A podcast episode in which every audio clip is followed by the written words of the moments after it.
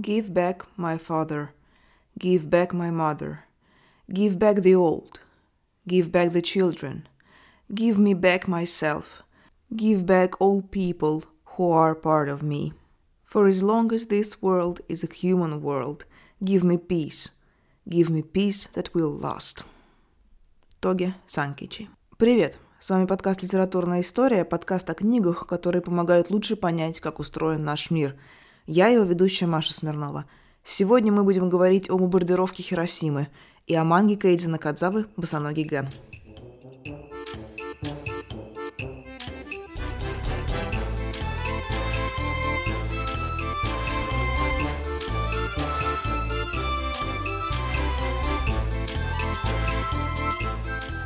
История участия Японии во Второй мировой войне как будто бы начинается с атаки на американскую базу Перл-Харбор, которая состоялась в декабре 1941 года.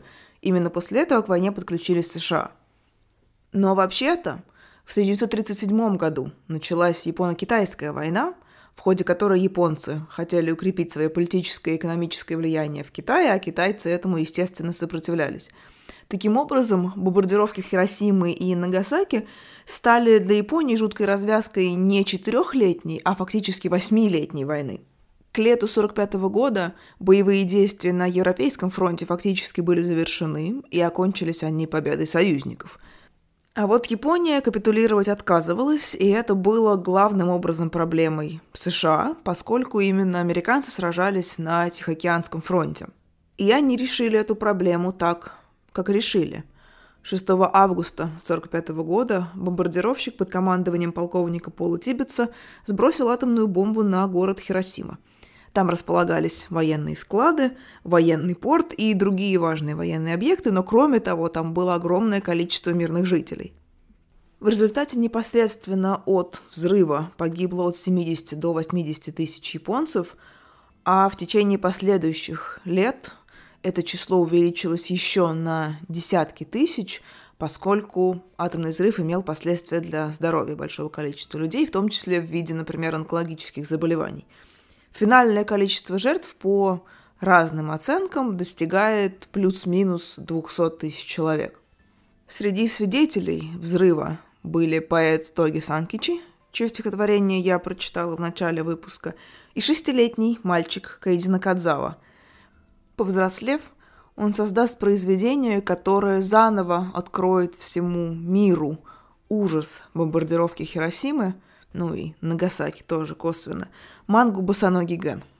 Она начала выпускаться в 1973 году, но к теме бомбардировок Хиросимы и косвенно Нагасаки Кейди Накадзава обратился раньше, в частности, предтечей босоногого Гена считается манга «Айсоид», я видел это. Это такой во многом автобиографический рассказ о мальчике, который выжил при атомном взрыве. Босоногий Ген выводит нас сразу на два очень интересных разговора. Первый о том, как представлена тема войны в изобразительном искусстве. С одной стороны, у нас есть живопись, как классическая, так и модернистская. Начиная с художников-баталистов, например, Петра фон Гесса и Альфонсо де Новиля. Последний, кстати, делал иллюстрации для романа Жюля Верна. В этом же ряду стоит антивоенная живопись Василия Верещагина, Герника Пикассо, разумеется, и, например, работа немецкого графика Лео Хааса, который попал в концлагерь и делал зарисовки о своей жизни там. Ведущей чертой живописи на военные сюжеты можно назвать драматизм, и, в общем, это вполне объяснимо. С другой стороны, существует военная и антивоенная карикатура, которая преследует вполне конкретные политические цели – высмеять врага, снизив таким образом уровень страха перед ним или, например, обратить внимание на тот или иной аспект вопиющей бессмысленности и жестокости войны. В этом ряду манга о войне и о последствиях войны выглядит как будто бы довольно экзотично – и это выводит нас на второй любопытный разговор, чем, собственно, считать мангу – визуальным искусством или литературой. Я не специалист по японской литературе, скорее любитель, но мне со своей стороны кажется, что манга имеет все черты литературного произведения. начиная с жанров и заканчивая поэтикой, которая характерна тому или иному автору. А самое главное, в обществе, в его повседневной жизни, манга играет роль именно литературы. Наблюдение за японцами, а я была в Японии не один раз, говорят мне о том, что японцы мангу скорее читают, чем смотрят. И если пытаться перевести определение манги в более понятную нам плоскость, то я бы скорее сказала, что это графический роман. При этом я понимаю, почему с этим определением и с тем, что манга – это литература, тоже литература, так сложно смириться людям из европейского и российского литературоцентричного мира, в центре которого стоит традиционная литература, состоящая из букв, а не рисунков – но, с другой стороны, нельзя же, например, сказать, что персидская миниатюра, которая описывается в прекрасном романе Архана Памука «Имя мне красный», это не живопись, потому что она отличается от европейской традиции. Точно так же манга – это разновидность литературы с поправкой на японскую традицию нарратива, на которую большое влияние оказала американская массовая культура как раз в послевоенные годы. В общем, совершенно неудивительно в итоге, что в мангу проникает такая серьезная, важная и болезненная тема, как бомбардировка Хиросимы, как происходит в случае с босоногим Геном Кейди Накадзавы. По сюжету ее главный герой, мальчик по имени, собственно, Ген, вместе с семьей живет в Хиросиме, в ходе бомбардировки гибнет часть его семьи, но они с матерью выживают, и мать еще впоследствии рожает еще одного ребенка, сестру Гена. Дальше они вместе с другими выжившими начинают скитаться по Японии и сначала просто искать способы выжить и найти крышу над головой, а дальше они уже начинают приспосабливаться к этой новой жизни и ищут себя в ней. Глазами Гена мы видим сразу несколько этапов японской истории.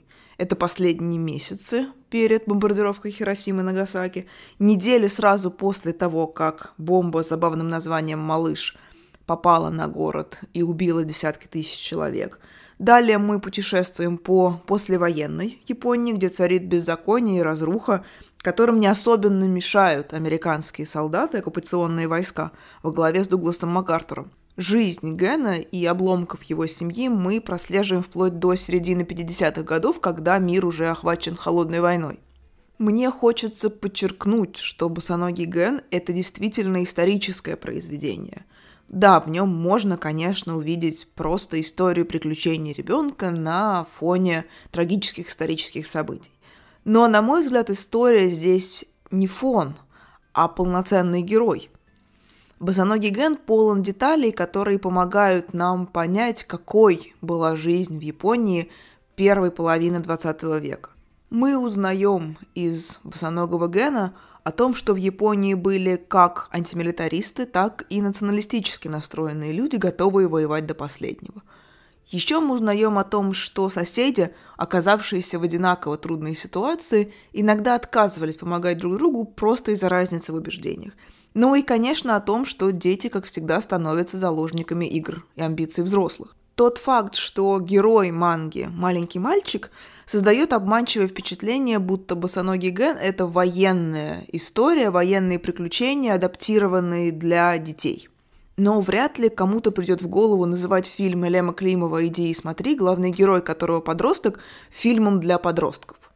Точно так же босоногий Ген вряд ли относится к литературе для детей. Темы в этой манге поднимаются отнюдь не детские. Это насилие, мучительная смерть, употребление запрещенных препаратов, самоубийство и так далее. Я бы не сказала, что в самой манге содержится так уж много шокирующих рисунков, просто в силу визуальной стилистики жанра. А вот аниме, снятое по босоногому Гену, вообще довольно натуралистичное и пугающее – Например, там показаны оплавляющиеся человеческие тела, совершенно ничем не прикрытые. Я помню, как-то наткнулась на дискуссию в Твиттере, в которой люди рассказывали о том, что посмотрели в детстве босоногого Гена, и не то, чтобы их это как-то сильно травмировало с далеко идущими последствиями, но отдельные кадры потом довольно долго являлись им в кошмарах. Я раньше сказала, что босоногий Ген выводит нас на две интересные темы – но есть еще и третья тема, как рассказывать детям о войне с помощью искусства и литературы. Что для этого больше подходит? Повесть Валентины Осеевой о Ваське Трубачеве и его товарищах, по которой о войне узнавала я и поколение моих родителей – или сатирический фильм Тайки Вайтити «Кролик Джоджо», который тоже, мне кажется, прекрасной работой. Или все-таки нужно придерживаться стандартов босоногого Гена и не делать скидок на возраст, а рассказывать о войне без прикрас? У меня нет ответа на этот вопрос, может быть, потому что у меня нет детей, но будет здорово, если вы поделитесь своими соображениями на этот счет в комментариях в соцсетях подкаста Lead History, литературная история, как всегда, ссылки я оставлю в описании.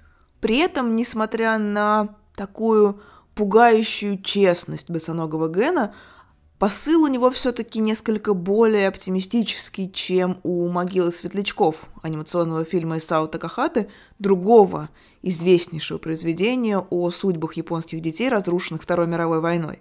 «Могила светлячков» совершенно душераздирающая, и смотреть ее, мне кажется, можно только при наличии дома запаса валерьянки или еще лучше антидепрессантов.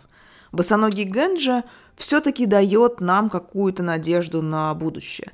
Сам Ген, несмотря на все испытания, которые выпали на его юную долю, все-таки сохраняет веру в то, что все возможно, в то, что жизнь еще наладится, и он активно ищет себе применение в новом мире – более того, у него даже есть силы помогать другим. Интересно также, что судьба этого мальчика перекликается с судьбой всей Японии по итогам Второй мировой войны. Вскоре после того, как в 1952 году закончилась оккупация Японии союзными войсками, в стране начался небывалый экономический бум, который впоследствии назовут экономическим чудом. Он продолжался вплоть до середины 70-х годов, и сделал Японию одной из самых больших и развитых экономик в мире. Да, сегодня потихоньку это первенство явно утрачивается. С 90-х годов эксперты говорят, что Япония находится в постепенной рецессии, и тем не менее память об этом взрыве экономическом и социальном до сих пор очень сильна. Япония очень важный пример того, как страна может собрать себя не просто после войны – а после войны проигранной, причем проигранной унизительно и абсолютно страшнейшей ценой. Японский народ вполне мог бы поддаться чувству ресентимента и, почувствовав ослабление контроля со стороны победителей, создать нового Гитлера, как это произошло с Германией после Первой мировой войны. Но благодаря продуманным реформам, тесному сотрудничеству властей с бизнесом, развитию профсоюзов и технологий, Япония вернула и даже укрепила свой авторитет в глазах других государств, причем сделала это мирными методами. И в этом с нее, разумеется, стоит взять пример – Означает ли это, что Японии удалось также блестяще справиться с коллективными травмами, оставленными Второй мировой войной, и японское общество сегодня возвращается к бомбардировкам Хиросимы и Нагасаки просто с чувством такой миролюбивой грусти, если можно так выразиться? Нет, не означает. Если вы хотите узнать подробности того, как в Японии прорабатывается, причем до сих пор прорабатывается неудобное прошлое, отсылаю вас к одноименной книге Николая Эпле. Там есть отдельная глава, посвященная японскому опыту. Мне же хочется вспомнить замечательную книгу «The Roads to Sata» британского автора Алана Бута, который в 70-е годы поехал изучать в Японию театр «Но» и остался там. В какой-то момент Прожив в Японии достаточно долго, выучив язык, но, видимо, до сих пор не удовлетворившись глубиной своего понимания этой страны, он решил пройти через нее пешком. От самой северной ее точки, мыса Соя на Хоккайдо, до самой южной точки, собственно, мыса Сата на Кюсю. Я не знаю, к сожалению, переведена ли эта книга на русский язык, но найти англоязычную версию в интернете не составит труда. Одним из пунктов маршрута Алана Бута была как раз Хиросима, и там он, разумеется, пошел в мемориальный парк, посвященный атомной бомбардировке. И в этом мемориальном парке есть музей. И там, в музее, какой-то местный японский мужчина принял Бута за американца. И при всех остальных посетителях начал на него кричать.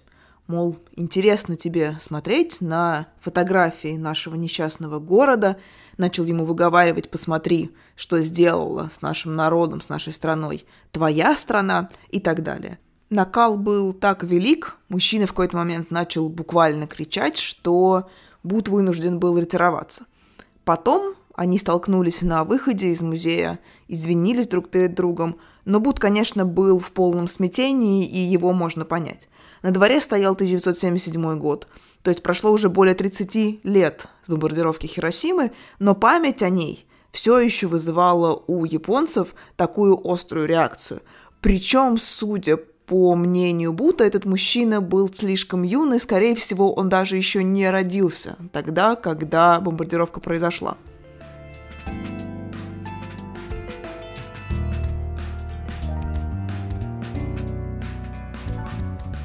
Я сама оказалась в Хиросиме примерно через 40 лет после того, как там побывал Алан Бут. Мы с моим мужем путешествовали по Японии, и одной из целей маршрута в тот раз был остров Ицукушима, рядом с которым стоят вот эти знаменитые огромные ворота Тории, которые во время прилива то ли парят в воздухе, то ли плывут прямо по воде. В саму Хиросиму мы попали уже под вечер. Это не было запланировано, но теперь мне кажется, что именно поздний вечер, когда темно и очень мало туристов, наверное, самое удачное время, чтобы походить по этому мемориальному парку, потому что, ну, как-то получается лучше проникнуться его атмосферой. Сам парк довольно большой, он, наверное, сравним по размерам с Поклонной горой, может быть. Там множество разных монументов, связанных с разными событиями так или иначе имеющими отношение к бомбардировке Хиросимы. Ну, в частности, например, в этом парке отражена знаменитая история девочки по имени Садако Сасаки, которая умерла через несколько лет после окончания войны от лейкемии, по всей видимости, вызванной последствиями радиационного облучения. Вы наверняка эту историю слышали, потому что она довольно часто до сих пор обыгрывается в поп-культуре, но на всякий случай я ее вам перескажу. Когда Садака попала в больницу и стало понятно, что она тяжело больна, а ее шансы выжить не очень велики, то ли отец, то ли мать, здесь свидетельства разнятся, рассказали ей легенду о том, что если человек сложит из бумаги тысячу журавликов и загадает желание, это желание обязательно сбудется. Садака занималась этим до самой смерти в больнице. К сожалению, журавлики ей не помогли, и она в итоге все-таки умерла. Но бумажный журавлик стал одним из символов бомбардировки Хиросимы и ее жертв, как и Гамбаку дому, или дом атомного взрыва, или купол атомного взрыва, его по-разному называют. Я в соцсетях подкаста, ссылки на них, как всегда, будут в описании, выложу какие-то фотографии и дополнительные материалы. Это здание было построено в начале 20 века чешским архитектором Яном Лецлем. Есть очень забавные фотографии, на которых он позирует в кимоно. Дом использовался в качестве выставочного центра торгово-промышленной палаты Хиросимы, а с началом войны его отдали под офисы. Во время бомбардировки э, дом оказался буквально в полутора сотнях метров от эпицентра взрыва, но каркас здания поразительным образом устоял. Этому есть какие-то физические объяснения, насколько я понимаю. При этом люди, находившиеся внутри, естественно, погибли. Гэмбаку дому не реставрировали, его только несколько укрепили. И это, конечно, совершенно поразительный и очень впечатляющий образ посреди современного, заново отстроенного, живого, очень динамичного города стоит полуразрушенный, ярко подсвеченный дом, который каждому проходящему мимо напоминает о том, как хрупка жизнь и как хрупок мир. Но рядом с Гэмбаку дому есть очень интересная табличка. Я не знаю, сохранилась ли она до сих пор, но несколько лет назад она там была, я ее видела своими глазами. В надписи на этой табличке рассказывается о том, что в современном японском обществе возникает все больше споров о необходимости Гэмбаку дому сохранять. Одни японцы считают, что память о прошлом должна жить, какой бы жуткой и разочаровывающей она ни была – чтобы будущее поколение японцев помнили об ошибках своих предков и не спешили их повторять. Другие же, более националистически настроенные японцы считают, что Гэмбоку дому нужно снести, потому что он напоминает о бесславном проигрыше Японии в войне И это якобы мешает нынешним японцам преодолеть травму, преодолеть чувство вины и стать по-настоящему процветающим народом. Вот очередное свидетельство того, что на неудобное прошлое можно, конечно, реагировать очень по-разному. Интересно, что в тот вечер, когда я оказалась в Хиросиме, рядом с Гэмбаку-дому, там также была пара американских туристов. Я, конечно, была достаточно тактичной, чтобы не задавать им никаких вопросов, но мне было очень интересно, каковы были их мысли, когда они гуляли по этому мемориальному парку. С вами был подкаст «Литературная история» и я, его ведущая Маша Смирнова. Не забывайте ставить оценки и оставлять комментарии в соцсетях подкаста и на той платформе, на которой вы его слушаете. И помните, что у вас есть возможность поддержать подкаст материально на платформе Patreon. Огромное спасибо всем, кто уже это делает. Ну что ж, до встречи в следующем выпуске.